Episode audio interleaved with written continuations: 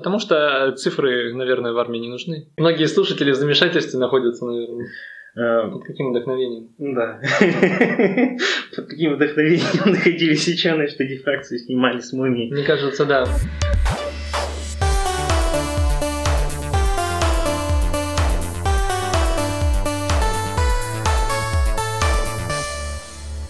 Всем привет!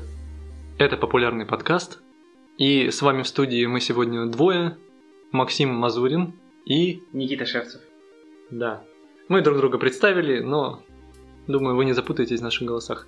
А в общем, а, сегодня у нас немножко необычный выпуск. Ну, почти.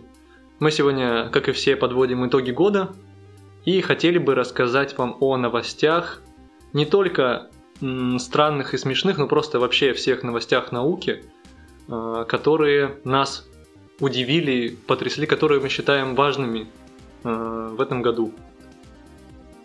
Первая новость, она касается необычного медицинского случая, который произошел с мужчиной.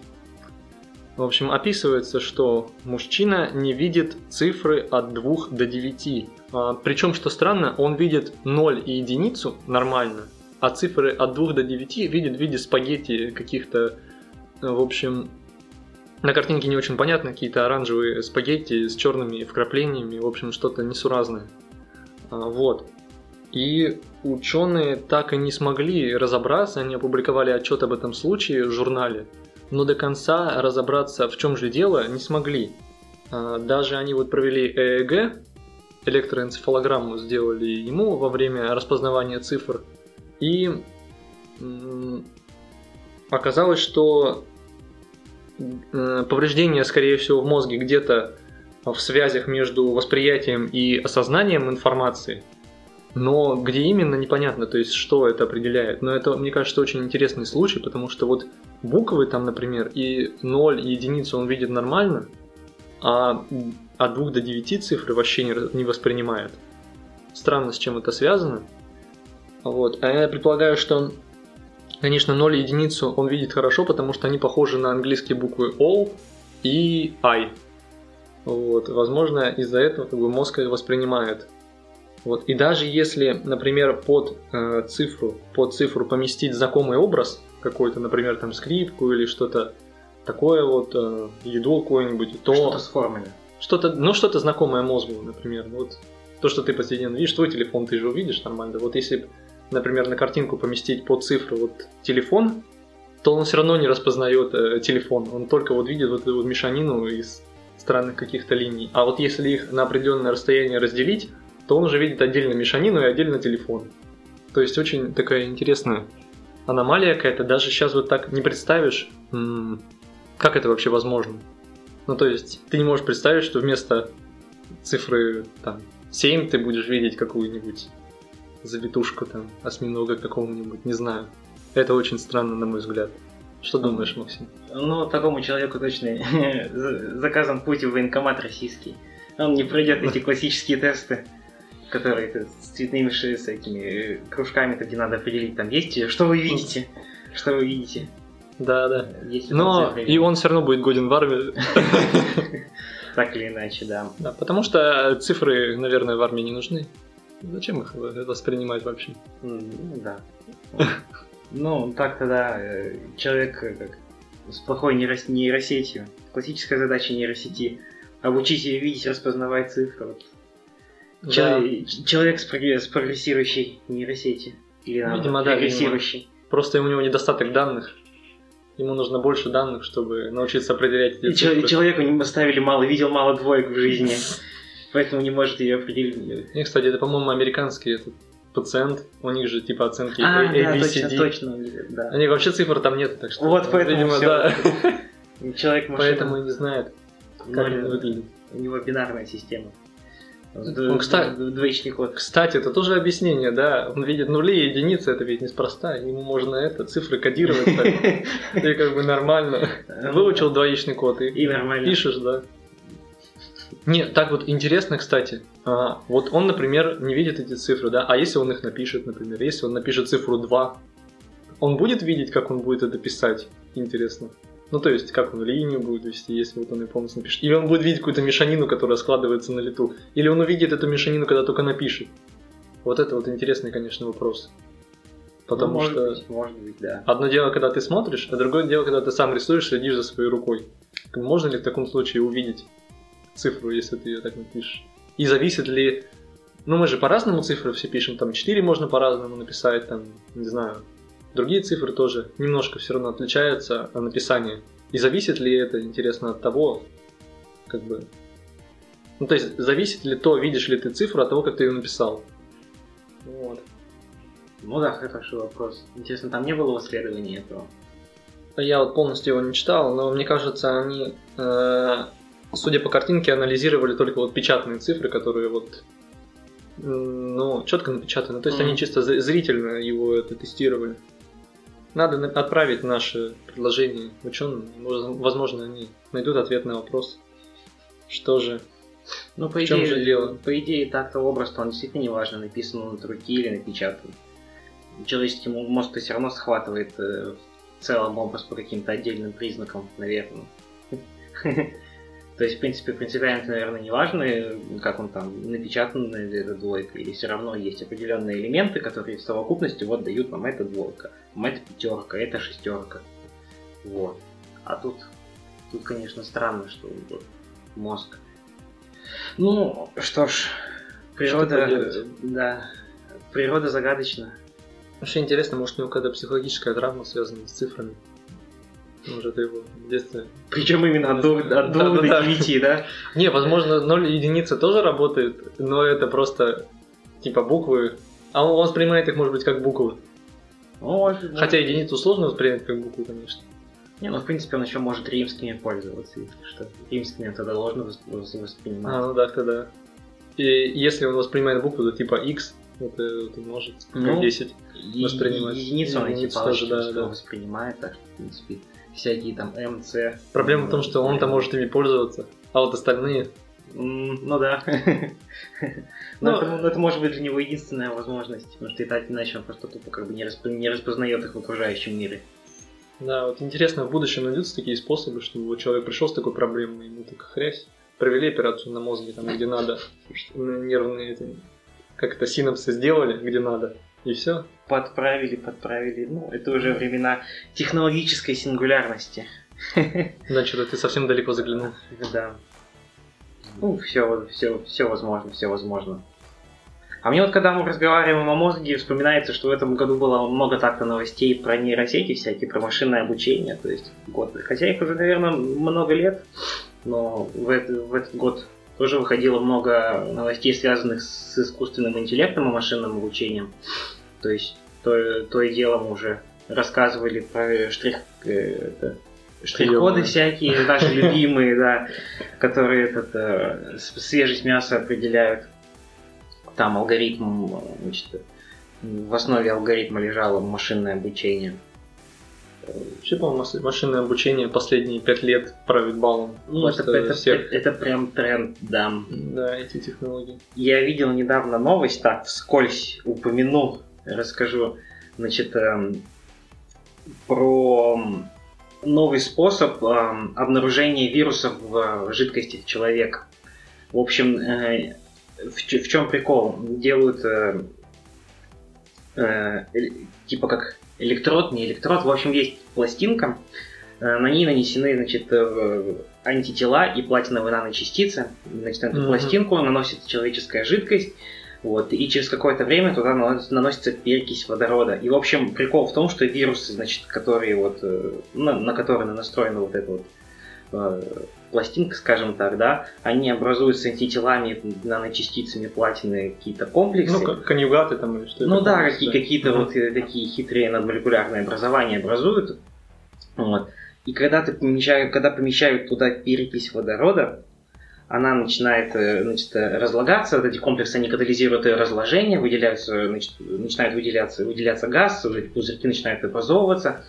И, в общем, потому вот какие там, в какой формы размера этих пузырьки как-то вот образуются по характеру, можно типа понять, есть вирус или нет вируса. То есть, если нет вируса, там будут одни пузырьки, если там, если там есть вирус, там будут какие-то вот другие пузырьки, чисто по форме. И вот, типа, алгоритм машинного обучения натренировали вот это вот распознавать. То есть, то есть он смотрит на эту пластинку и смотрит, какие пузырьки там?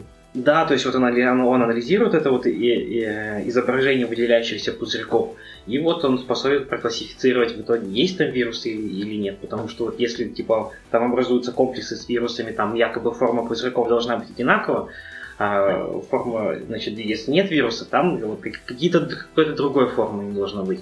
И вот, значит, натренировали алгоритм на этот.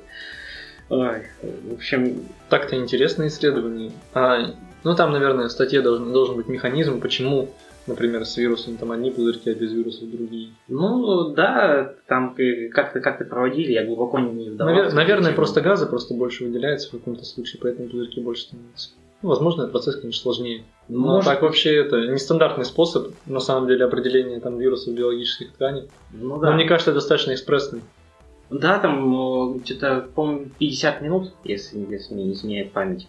То есть за 50 минут вот этого достаточно. Там ну, сколько-то времени отводится на то, чтобы вот комплексы образовались, потом туда вот этот перекись добавляют и начинают вот, мол. И можно, значит, взять телефон опять вот как это, значит, так вот, заснять вот это видео и, значит, вот этот алгоритм машинного обучения, вернее, который уже натренирован машинным обучением, он, значит, уже вот это значит, проанализирует изображение выделяющееся и скажет, значит, есть у тебя там, тренировали, по-моему, на, на вирусах гепатита, а-а. Вот. Ну, как бы принципиально, с учетом того, что там используются антитела, то есть там образуется как э, комплекс антитела, вирус и антитела, антиген. Анти, антиген, да. Или как да, что-то Что-то я забыл, что-то анти, что-то из анти. Вот. Э, вирус и платина наночастица, вот эта вот вся частица, и вот она, значит, э, то есть в зависимости от того, значит, э, какие мы туда антитела значит, посадим, там будет. Ну, то оно и будет распознавать то, что. Да, да. Понятно. Так что, так что, в принципе, может быть, это. Сейчас, если экспресс-тест это там, ну, сутки или часы, то тут вот 50 минут с машинным обучением. Это все к тому, что машинное обучение, ну вот все, все больше, больше, больше вот выходит таких вот исследований. Совсем недавно вы на сайте тоже рассказывали про проект искусственный химик 2.0, который там целая система, которая способна сама, значит, э, ей только говоришь, что надо, какие, значит, э, квантовые точки получить с какими свойствами. Она там сама проводит исследования, сама все это. Все синтезирует, короче, да, все, все синтезирует, исследует, значит, обучается, и там можно там за 10 часов полностью уже получить чуть ли не в промышленных масштабах. Вот, то есть вот такое вот... Нормальная такая система. Да, в общем-то, все это к тому, что в этом году, наверное, все, все, все больше и больше такого э, внедрения машинного обучения э, в, и искусственного интеллекта в, в быт, в быт. Да, еще хотел отметить, тоже речь зашла про вирусы. Конечно, этот год у нас полон исследований вирусов, просто, и в том числе применение машинного обучения для создания вот различных тестов, тестов очень много вышло различных э, на, ну, в частности, на SARS-CoV-2, который вызывает COVID-19. Но как бы люди описывают, что это типа одно из применений. Они не фокусируются на нем, как бы. Но понятно, что это было создано именно для тестирования на коронавирус на новый. Но новые экспресс-системы тестовые, это что-то там прям, их очень много. Очень много разных способов, кто что только не придумывает. Кстати, была тоже ну, новость, мы тоже публиковали про электрохимический метод, где мембраны это используют. И там, mm-hmm. в общем, по времени, это по времени, по-моему, там по времени, за которое он проходит, а, э, можно типа... частицы можно там, тоже проклассифицировать какой-то вирус. Там даже разделяли что-то аденовирусы и, по-моему, даже какой-то коронавирус, только не который. А, нет, по-моему, вот этот э, SARS-CoV-2 ну, у них же разные размеры этих вирионов, так что, в принципе, да, можно да, вот да, да, распределить да. как-то. Вот, там как раз, там как раз таки, мол, типа по, вот, по плотности тока, который получался, когда там что-то проходили через пористую мембрану, и вот по плотности тока, в общем, классифицировал тоже алгоритм все это, и, значит, выделяли. То есть... Неплохо, конечно. Но это все такое, знаешь, типа, проводили ученые исследования для этого в своей области, до этого. А потом фига пандемия бахнула, и они такие, блин, ну что делать, попробуем, может и мы в хайп поймать. И решили свое там, свое направление исследований, хопа, чуть-чуть изменить то, что они делали, и для, например, лечения, терапии вируса или, как это называется, диагностики. Угу. Вот. Ну, это, кстати говоря, неплохо, как бы, если это есть, интересно. если есть лаборатории, которые могут себе это позволить, ну, в том смысле, что они вот чем-то занимаются, и скопившееся у них э, оборудование и опыт позволяет им создать какое-то устройство, э, именно их, э, там, на, на основе их элементной базы создать какое-то устройство или какое-то провести такое исследование, чтобы можно было, то это как бы вполне себе неплохо, как бы. Ну, кто-то же делает эти, как его, всякие электрохимические эти сенсоры, вернее, как они, системы типа умного носа на основе а. твердых, твердоксидных всяких элементов э, материалов, высокотемпературных элементов, короче говоря. Вот я думаю, это занимается, это пытается сделать тот, у кого есть такая вот база, типа как вот у нас в институте. Ну, людям интересно попробовать что-то в какой-то новой области исследования. Тут да. прям сам Бог велел, как говорится. Да. А, что-то еще... А, вот, еще было много новостей про аэродинамику потоков из, ар... из рта, вот, э, да, чтобы... Да, да. И прям вообще очень много разных и хороших исследований классных. Например, было исследование... Ну, в начале пандемии все, значит, это... Вычисляли вероятность того, значит, как маски защищают. Вот там даже рейтинг был э, масок, которые лучше всего защищают там, от распространения частиц. Вот, э, лучшей там оказалась маска респиратор N95. Она в основном используется в Америке. У нас я, по-моему, такой не видел. У нас какие-то аналоги свои есть. Это респиратор такой достаточно обычный, но, как показала практика, он прям лучше всего защищает. И, вроде, и вроде как он даже удобный, и в нем можно нормально дышать. Он в смысле прилегает лучше или у него там фильтр? Ну, у него фильтр просто стоит, да, и он, видимо, прилегает нормально. Ну, то, что из него вообще это ну, как бы, если ты заразен и ходишь в нем, там 99,9,9, по-моему, процентов вируса, ну, значит, э, не попадают в воздух. Вот. Но... А потом, значит, было споры очень долго насчет эффективности обычных вот этих вот тряпичных мяса, масок, которых мы носим. А, и, ну, в конце концов, где-то в конце года, ну, даже вот уже не в конце, там все более точные эксперименты, все более приближенные к реальности проводили, и в результате они поняли, ну, выяснили, что эти маски все-таки защищают, и нормально защищают. То есть, если вы их носите, и другой человек их носит, ну, вероятность очень сильно снижается, там вплоть тоже до 90, больше, чем 90% вероятности. Да, ну, во всяком случае, оно все не летит, это. Да. Не, та, не, не, не, не так широко. Еще, еще были исследования про автомобили, значит, как э, вот если ты, например, с попутчиком сидишь, то есть на переднем сидении, например, водитель, а на заднем сидении один из э, пассажиров. Угу.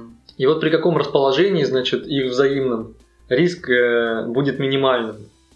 Ну и там они вычисляли, я, и по какому расположению окон.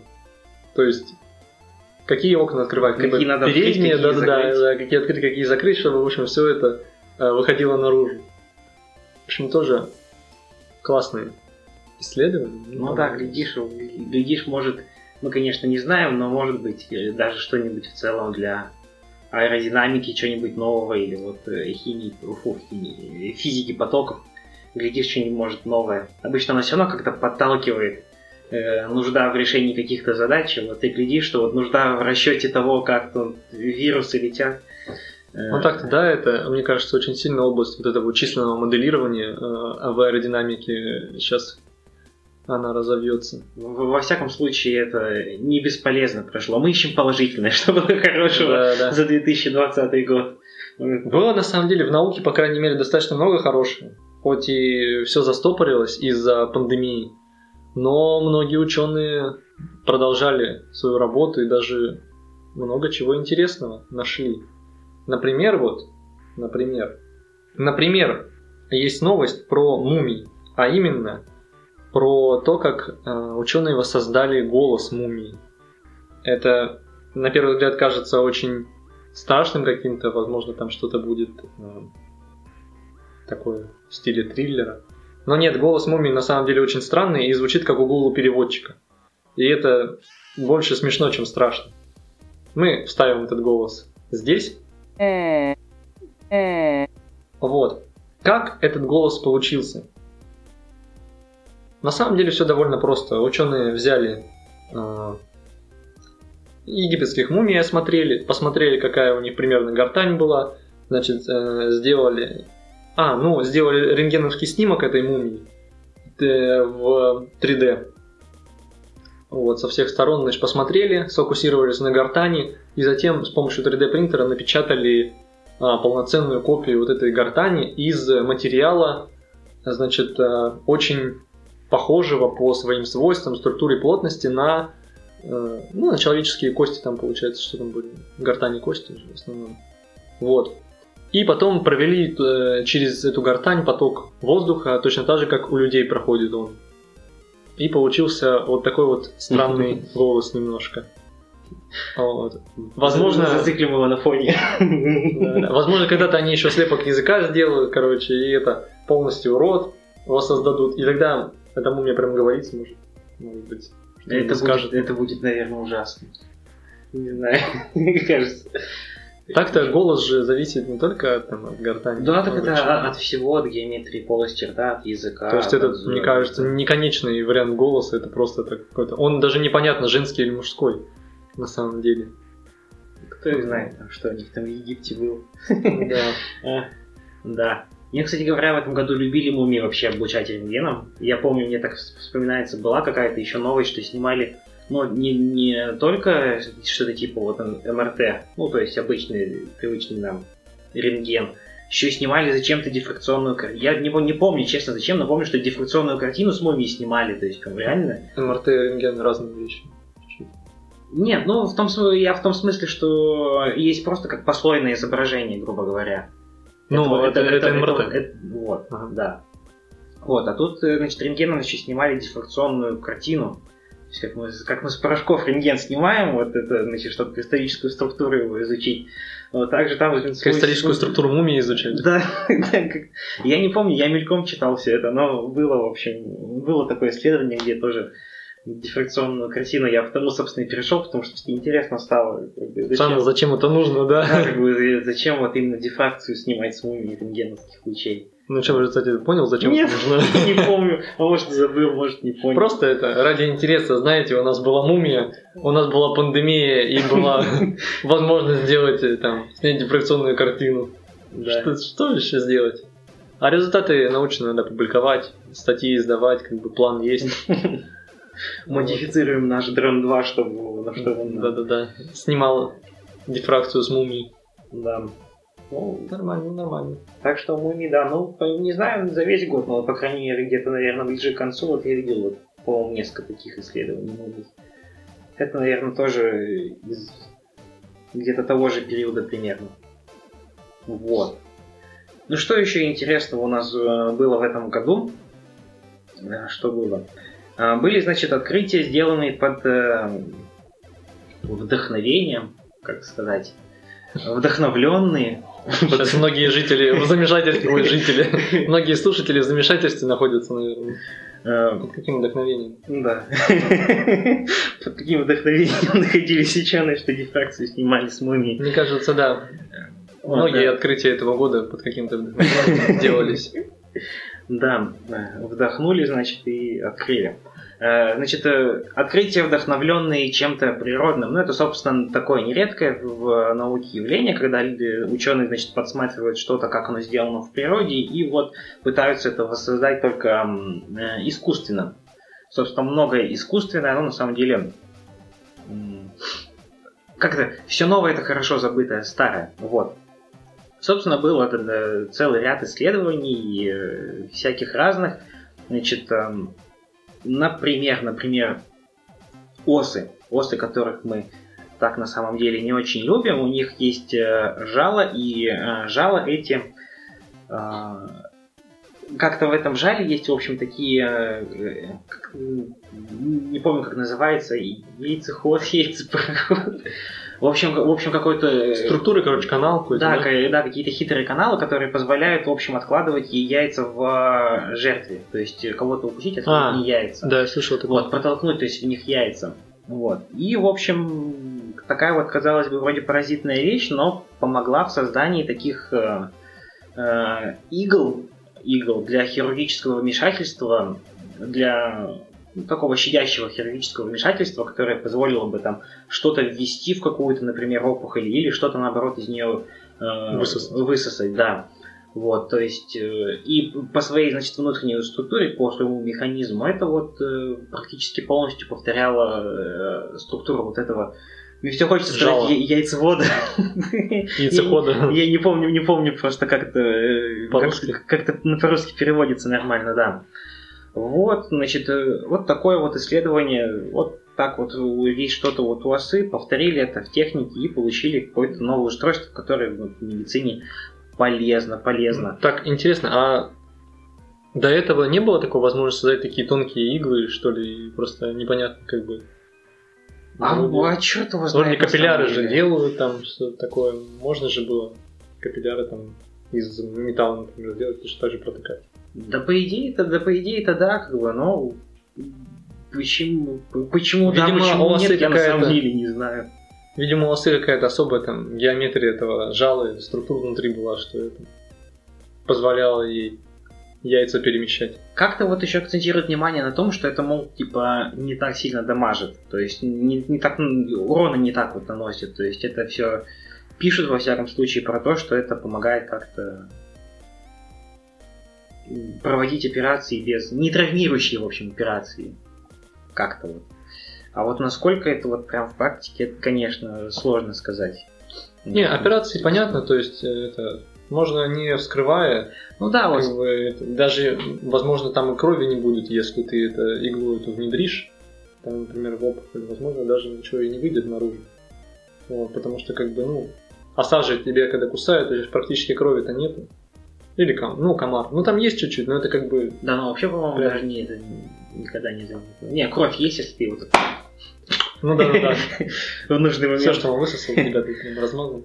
Да. Ну да, у них же, у них же весьма тонкие и даже незаметные в какой-то степени. Да, в какой-то степени.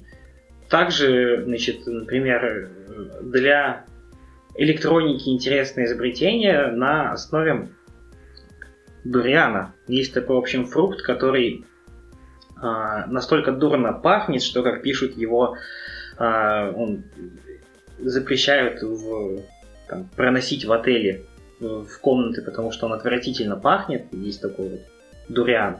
Не знаю запах, не нюхал такой, но говорят Я отвратительно. нюхал. А? Я нюхал. Да? Даже пробовал конфеты с дурианом. И как? Ну, такой не себе. очень, да. И потом еще долго не можешь, даже почистил зубы, и все равно он у тебя во рту стоит. Знаешь, такое что-то среднее между ам, луком, чесноком и какой-то протухшей рыбой.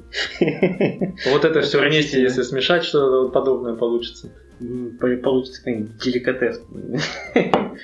Да, и вот, э, значит, чем этот э, фрукт оказался интересен, у него, значит, внутри м, ма- вот, материал, из которых состоит, вот эти вот вещества, они пористые, и, в общем-то, вот этот пористый каркас, из которого состоит, вну- состоят внутренности этого дуриана, можно использовать для создания суперконденсаторов. Э, это- Вот это вообще ну неожиданно. да, ну то есть э, для создания суперконденсатора в принципе нужно какая-то нужна какая-то пористая структура, нужно как-то вот ее создавать.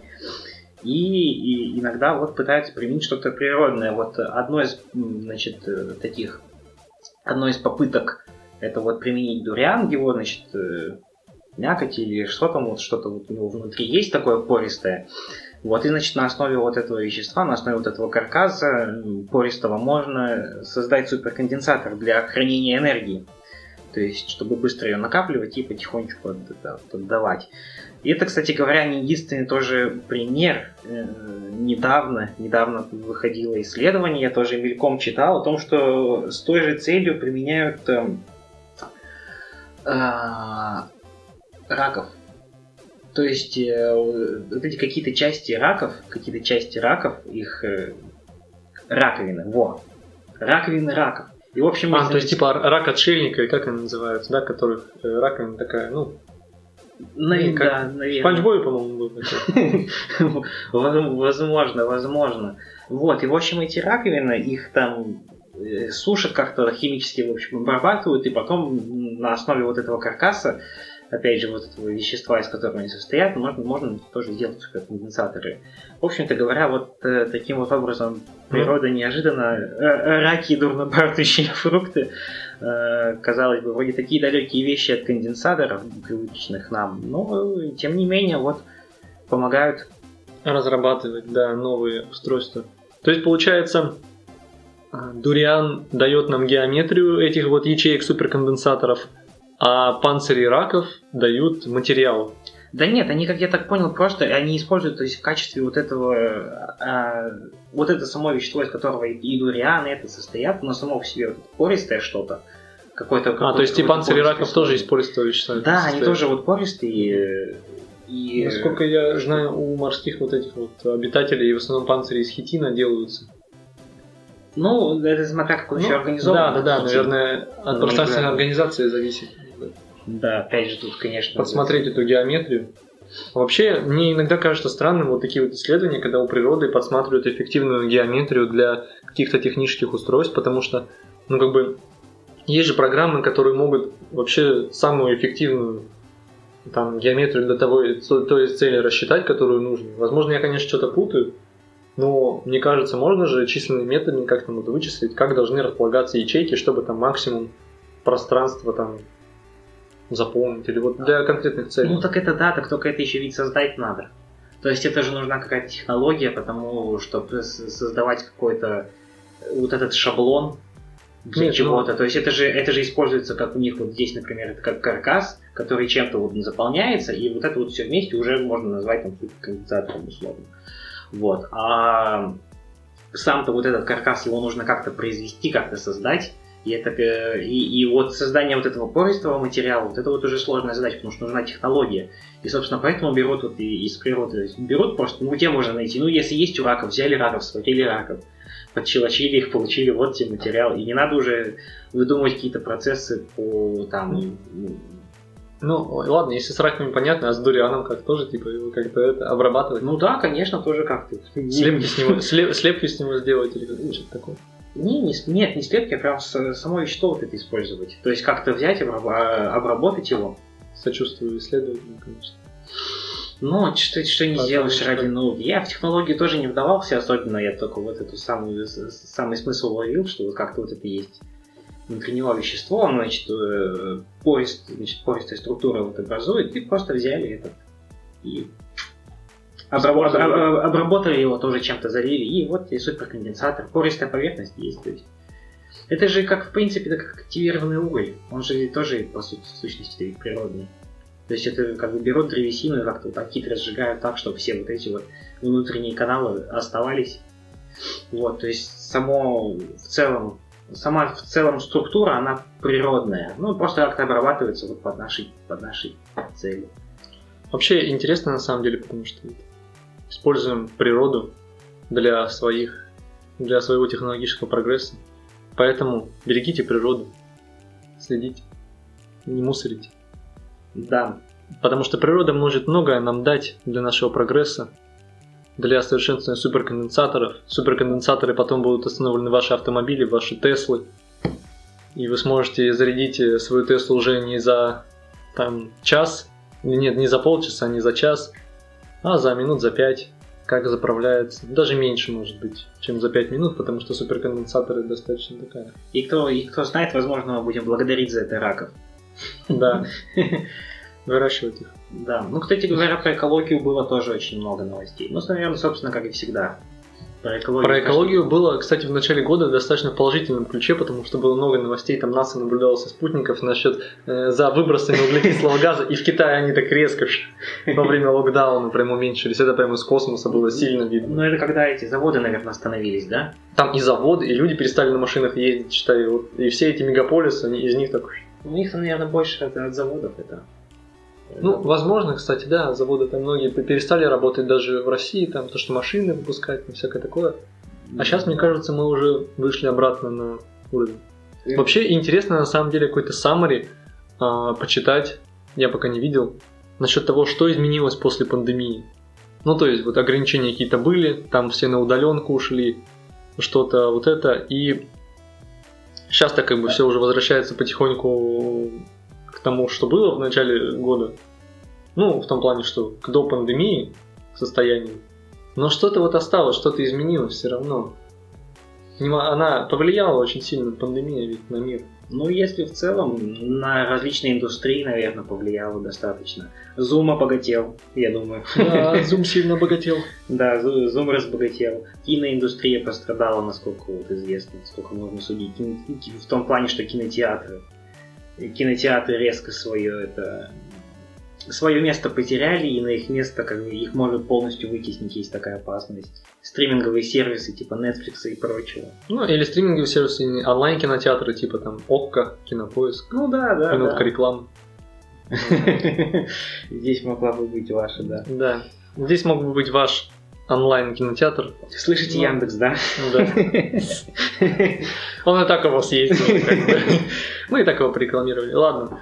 А, вот вообще интересно, да, посмотреть. Мне вот интересным кажется еще то, что удаленная работа, вот, очень поменялось отношение работодателей к удаленной работе, потому что им волей-неволей пришлось отправлять сотрудников работать удаленно, и многие поняли, что это реально, это же выход, можно как бы офис меньше снимать, платить за офис меньше, и как бы сотрудники удаленки нормально работают достаточно. Ну, сейчас. Ну, это, наверное, для IT-компаний какой-то Для IT-компаний, да. для журналистов, тоже для СМИ, для всяких. Да, там, для... Ну, кстати, IT-компаний-то у нас немало. Ну, вот те, которые работают в офисе и могут, в принципе, обойтись без него, то есть в офисе ничего такого нет уже, для некоторых компаний. Ну да. Они, в принципе, спокойно могут уйти на удаленку и достаточно эффективно работать. Но проблема в том, что как бы работодатели к этому тоже должны привыкнуть, потому что многие замечают, что значит, э, с переходом на удаленку им начинают больше, больше, больше вваливать задания. Они уже не нормированный рабочий день у них получается. Они уже работают там, пашут просто полтора раза больше. А просто работодателям кажется, что они меньше работают на удаленке, типа. Ну да, ну, ты, это... же, ты, ты, ты же дома сидишь. Ну, ну вот именно что. Ну это во многих так, это и в образовании есть такая проблема. То есть, ну, это еще просто не совсем научились с этим а, управляться люди.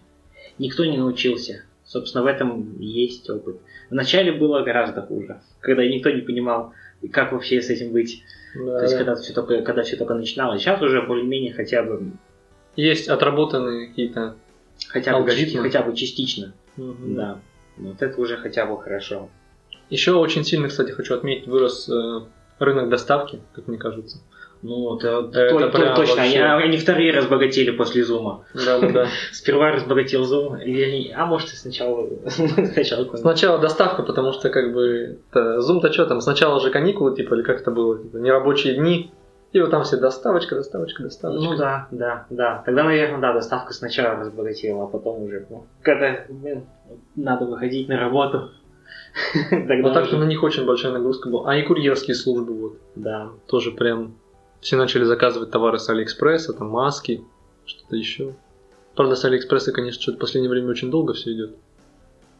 Вот. Ну, возможно, в других магазинах. Но просто факт в том, что возрос, а, возросли онлайн-продажи очень сильно. Это вот э, да, тренд этого года, да, да, я считаю. Ну ладно, да, интересно, что будет с этим дальше. То есть, ну, наверное, оно останется как минимум на том же уровне. Вот. Наверное, все равно все это будет расти. Мне вот лично интересно, что там с кинотеатрами будет.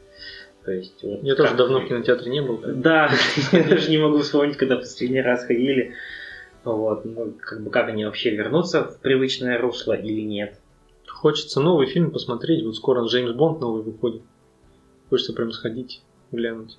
Да, ну пока что они еще, наверное, живы. Наверное. Ну, посмотрим, что там будет в 2021 ну, крупные, году. крупные, мне кажется, которые там по 5-7 залов, у которых есть, они, мне кажется, выдержат.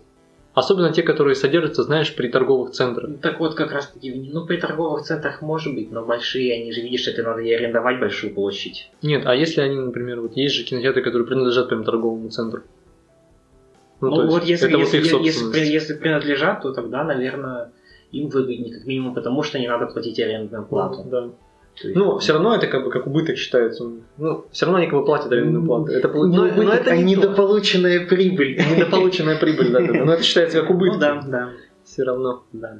Ладно, давайте мы перейдем все-таки ближе к науке. И еще одно открытие этого года, я считаю, достаточно важное. И, возможно, оно звучит фантастично, футуристично. И вообще с вопросом «ну и что?» и «зачем нам это нужно?» А в общем, касается оно путешествий во времени. Ученые провели моделирование и показали, значит, что если мы сможем путешествовать во времени назад, то никаких временных парадоксов возникнуть не должно. Ну, то есть известно, что, например, могут возникнуть временные парадоксы, обычно нам описывают в литературе, что не в литературе даже, вот в фантастических фильмах тоже можно видеть временные парадоксы, как люди изменяют, э, попадают в прошлое, изменяют будущее, значит, и всякое такое, значит, возникает парадокс, типа, вот они попали в прошлое, да, чтобы изменить будущее. Изменили будущее, но в будущем они уже не, сможет, не смогут замкнуть эту петлю, потому что им незачем будет. Они изменили а, прошлое, не, не- не допустили тех событий, которые они хотели сделать, не допустили тех событий, которые не хотели, эти события не произошли, у них отпала мотивация в будущем сделать это. И все, они больше опять не попадут в прошлое. Вот какая-то такая петля получается, и она не замкнута. Что в этом случае делать? Возникал вопрос. А тут ученые провели моделирование, они попробовали на компьютере, естественно, отправить а, кубит, это квантовый бит информации, попробовали отправить его в прошлое и посмотрели, что с ним будет. Так вот, а, отправить в прошлое, значит, и затем он возвратился в настоящее. Ну, то есть прожил вот эту вот петлю, получается, от нынешнего момента, отправился в прошлое, и с прошлого прожил до того момента, откуда он прибыл. Вот. И они заметили, что происходит э, несколько последствий при перемещении кубита в прошлое. И эти последствия для системы такие, что как бы, система сама подстраивается под перемещение кубита во времени так, что все в итоге все равно будет э, так, как было. Ну, то есть, как это попроще? Э, например, если так, если вот э, представить, что человек может перемещаться в прошлое, да, вот переместились вы, например, в там, начало этого года и... А, мы уже описывали эту новость, да, кстати, по-моему. Переместились вы в начале, например, этого года и решили не допустить а, появления пандемии. Вот. Но в итоге вы можете оказаться первым человеком, которого заразит вирус, и пандемия все равно начнется. Да. Просто система подстроится под ваше влияние, и все равно все будет э, так, как было. Потому что то, что было, этого уже не изменить. Вот. Э, Именно это ученые хотели показать, и в принципе и показали. Ну, с одной стороны, это, конечно, а, вселяет надежду, что путешествия во времени возможны, а с другой стороны, э, это немножко разочарует, может быть, тех, кто хотел при, с помощью путешествий во времени. Убить Гитлера. Да, да, да. Там, Ну, кстати, про это я слышал где-то, вот буквально недавно, только не могу вспомнить, это или у кого-то, или видел у кого-то где-то на ютубе, или, или читал, про вот такую вот теорию путешествия во времени, что когда ты перемещаешься, то просто само время тебе как бы не позволит себе что-то изменить. То есть, если ты там, грубо говоря, переместишься во времени и наставишь пистолет там на Гитлера а, или там, не знаю, на своего дедушку, то пистолет просто не выстрелит.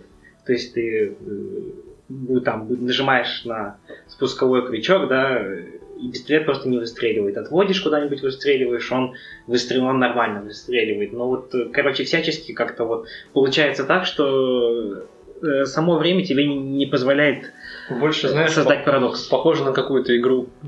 Ты знаешь, где, где ты можешь э, просто так стрелять, а мобов каких-нибудь убивать не Friendly. Fire нету. Да-да-да. Да. Friendly Fire. Ну, вообще непонятно, что такое время на самом деле. Как время может не позволять тебе что-то делать. Мне вот это вот, э, я не понимаю в этом. Понятно, что они проверяют то есть, э, мо- моделирование на кубитах. Кубиты там может им что-то, какие-то силы не позволить э, это сделать в квантовой системе. Но вот э, что движет э, человеком? Что может двигать? Да черт его знает. Вот можно Это было- непонятно, но с другой стороны, еще с одной стороны, да, а, человек не может перемещаться во времени пока что. И вряд ли сможет тогда, раз это действует только для... Возможно, это действует только для квантовых систем. Возможно, если это приходит на макроуровень, то такое не работает. Вот тут тоже возникает Мне бы вопрос. еще хотелось посмотреть, что это вообще за перемещение во времени. То может быть это просто так. Ну, то есть, является ли это истинно перемещением во времени? Или это как бы какая-то вот хитрый... Типа переход в изначальное состояние. Хитрый математический трюк какой-нибудь, не знаю. Вот это... Я вот, Ну это, да, по- возможно, по- попробовал бы изучить этот вопрос, если бы что-то понял. Я опять что-то пойму там. Нет, всегда можешь попробовать. Вот, и, что, и что там вообще как? Ну вообще, Максим, как думаешь, этот год был успешным для нас или трудным? Для нас, для кого? Для всего мира. Для всего мира? Для Ну, науки. Сложным. Для Об этом нам еще скажут 31 декабря в Ну, 23.59 нам скажут, как сложно у нас было все. Да, но мы справились. Нет, нет, но если, если серьезно, да, у, у человечества со- столкнулось с достаточно большой проблемой. Может быть преувеличенной, может быть не преувеличенной, но так или иначе мы получили какой-то опыт. Нельзя сказать, что только у нас все плохо. Ну, так. Все было в, как- в каких-то серых таких плохих тонах. Да, были как бы проблемы, но в конце концов сейчас вот э, тот же коронавирус, та же пандемия подтолкнула вот к, к к чему-то хорошему, к развитию каких-то отдельных областей знаний, к развитию, в том, к развитию в том числе прогресса в той, в том, в той же вот э, во-первых, к прогрессу в, эпидемиологии, то есть это все равно кейс, медицине. кейс да, мировой. вообще. Да, в медицине, для медицины, для обнаружения вирусов, для диагностики, все это. Разработки препаратов. Да, то есть это все равно развитие. Кто-то, может, наконец-то получил финансирование Долгожданные. долгожданное, да, на, на- на какие-то разработки. Так что я думаю, как бы, м, Во всем есть свои плюсы и минусы. да. да. Я да. еще, кстати, хотел, забыл рассказать, не так давно новости были, ну вообще весь год они поступали про беспилотники, то что беспилотники вводят в доставку. Не так давно, значит, стартап под названием э, который создали в 2016 году бывшие инженеры беспилотного транспорта Google. У них там тоже проект беспилотников был у Google. И бывшие главные там инженеры, они что-то отделились тогда и создали свой стартап. Вот. Естественно, первый там автомобиль у них был с их системой, а на Toyota Prius. Вот, почему-то все, э, я до сих пор не понимаю, почему все разработчики беспилотных автомобилей э, в качестве пилота своего используют э, Prius. Вот. Видимо, потому что он удобный. Вот, а затем они еще выпустили капсулу небольшую такую, чисто, которая доставляет товары. Вот. И сейчас, по-моему, эту капсулу одобрили, чтобы по Калифорнии в нескольких городах там она могла курсировать на коммерческой основе. То есть приложение набрал, мне надо доставить этот товар ко мне домой. И тебе приезжает беспилотная капсула, чик-чик, открывается дверь, достаешь товар, она уезжает сама. Так еще, по-моему, в том году, это, может быть, это я даже ошибаюсь, может быть, даже раньше еще было-то этот, у Амазона, типа, беспилотная доставка-то в США. А у них разве не дроны? Ну, дроны. А, А это, чем- а, это, а чем а- здесь- а это беспилотные автомобили. А, автомобили там по дорогам автомобили. Да, да. Ну, дрон это понятно, дроны чуть легче, там как бы не такое плотное движение. Но там единственная проблема, что сертификация нужна всех этих вот летных Ну, средств. да. Там, конечно, свои Да проблемы. Да и грузоподъемность тоже у дрона там. Да, да, грузоподъемность. Но там свои проблемы. А, по-моему, тоже Amazon это долго эту идею вынашивала. И ей только вот не так давно разрешили, она все это сделала. Мгм. Потому что ну, это тоже сложно. Инте- Интересно, еще пользуется ей вообще или нет, то есть распространена она вообще. Ну, в. Америке, наверное. Ну, Ну, еще это этот, кстати говоря, тоже недавно слышал, Яндекс же что-то подобное же запустил. К- Какой-то проект, какой-то вот ми- такой мини-робот, типа е- едет э, значит, на А, колесах, беспилотный автомобиль, вот, э, который по там, пешеходным дорожкам может ездить, там, элегантно обгонять людей и собак. Ну, то есть тоже с компьютерным зрением, просто такой как маленький Ага. такой вот э, маленький автомобильчик, наверное, размером с детский, вот такие вот. Э, с автомобилем. И да, тоже вот может э, доставлять. Короче, быстрый робот-пылесос, э, который с контейнером для товаров. Э, Да, доставлять. По-моему, ой, где? В Иннополисе, что ли, он, типа, и где-то еще. То есть в двух, в, в двух городах. Не, не, не помню, если честно. По-моему, вот все эти свои технологии Яндекс сначала тестирует как раз в Иннополис и в каком где-то еще И да, и в, какой- в инноцентре каком-то. Какой- какой-то еще вот второй город был. То есть вот тоже у нас, в принципе, тоже что-то подобное есть. Это, наверное, все. Это мы просто про это не слышали, это, наверное, Да, так, да. э, это все, наверное, развивается параллельно. Вообще, мне кажется, такими темпами через пару лет достаточно войдет это в привычку у нас. Зачем ждать курьера какого-то там человека, тебе может дрон подлететь, забрать товар, или там беспилотник подъехать, пип-пип, ты вышел, забрал. Но у нас всегда поднимается одна тема, типа, а кто, не украдут ли его, выражаясь культурно, этого Ну, да. или эту машину. Это может быть, но за это ответственность несет компания, как бы, так что... Ну, если товар, как бы, твой единственный экземпляр, тогда, конечно, это обидно. Да нет, в смысле этот, э, самого вот этого доставщика, дрона там или прочее, его как, что насколько он сам э, обезопасен от других членов общества. Не, ну понятно же, ничего не может быть на 100% безопасным, как бы тут это- Потому что такая машинка в Яндексе едет, хоп, и все. Нет машинки в Яндексе. Теперь она трудится где-нибудь там. на заводе. Да, да. Вот, кто знает. Вообще, да. Я думаю, что через несколько лет мы все будем повсеместно этим пользоваться. Просто если так посудить, технологии уж точно не замедлили свой темп развития, я думаю, за этот год.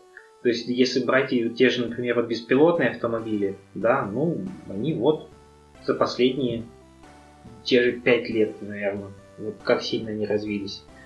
Вот эти проекты автопилотов там у Теслы, да, кто там Тесла в основном, Тесла, Google вот занимаются. Ну, вот, э, Тесла автопилот, но он периодически, конечно, в аварии попадает. Но у них уже коммерческий прям нормальный автопилот. Не, ну то тем не менее, это уже коммерческий, это уже не Ну, какая-то да. как бы такая наколеночная разработка. Ну, вслед за Тесла начинают многие разработчики там, ну, эти, автоконцерны внедрять.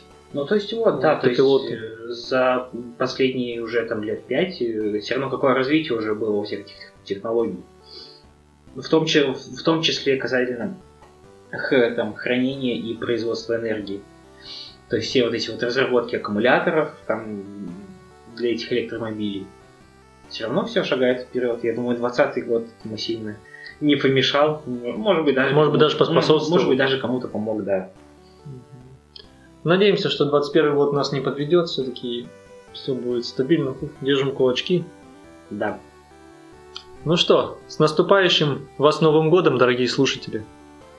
Мы тоже пойдем готовиться к празднованию. Нарезать салаты. Да, когда будет опубликован этот подкаст, мы уже будем, наверное, праздновать. Да. Вот. Так что до скорых встреч. Всем пока. Пока.